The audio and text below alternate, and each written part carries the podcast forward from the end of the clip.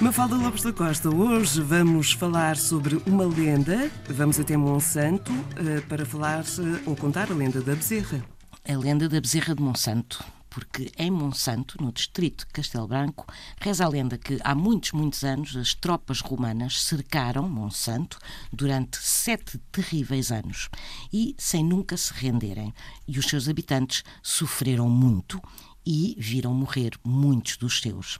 E o velho chefe da aldeia, a quem apenas restava uma filha, pois os irmãos tinham sido todos mortos pelo inimigo, queria que a sua filha fugisse e se pusesse a salvo com o rebanho que tinha, mas esta recusava heroicamente fugir. E perante a coragem da filha, o pai pediu-lhe para sacrificar o rebanho e reparti-lo com os habitantes, uma vez que os alimentos, ao fim de sete anos, claro que escasseavam. E assim conseguiram aguentar mais uma semana. Mas essa semana passou e os soldados romanos aperceberam-se da trágica situação dos sitiados e exigiram novamente a rendição. E vendo o desespero do velho chefe, a filha pediu-lhe que não esmorecesse, pois que tinha ainda guardado uma bezerra muito gorda que serviria para os salvar a todos.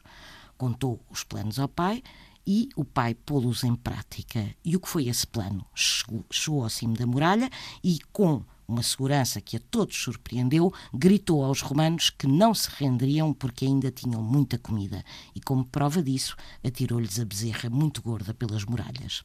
E o cônsul romano, cansado de tantos anos de cerco e ante a perspectiva do cerco se arrastar ainda mais, resolveu então retirar-se e regressar a Roma. E foi assim que Monsanto foi salvo por uma bezerra.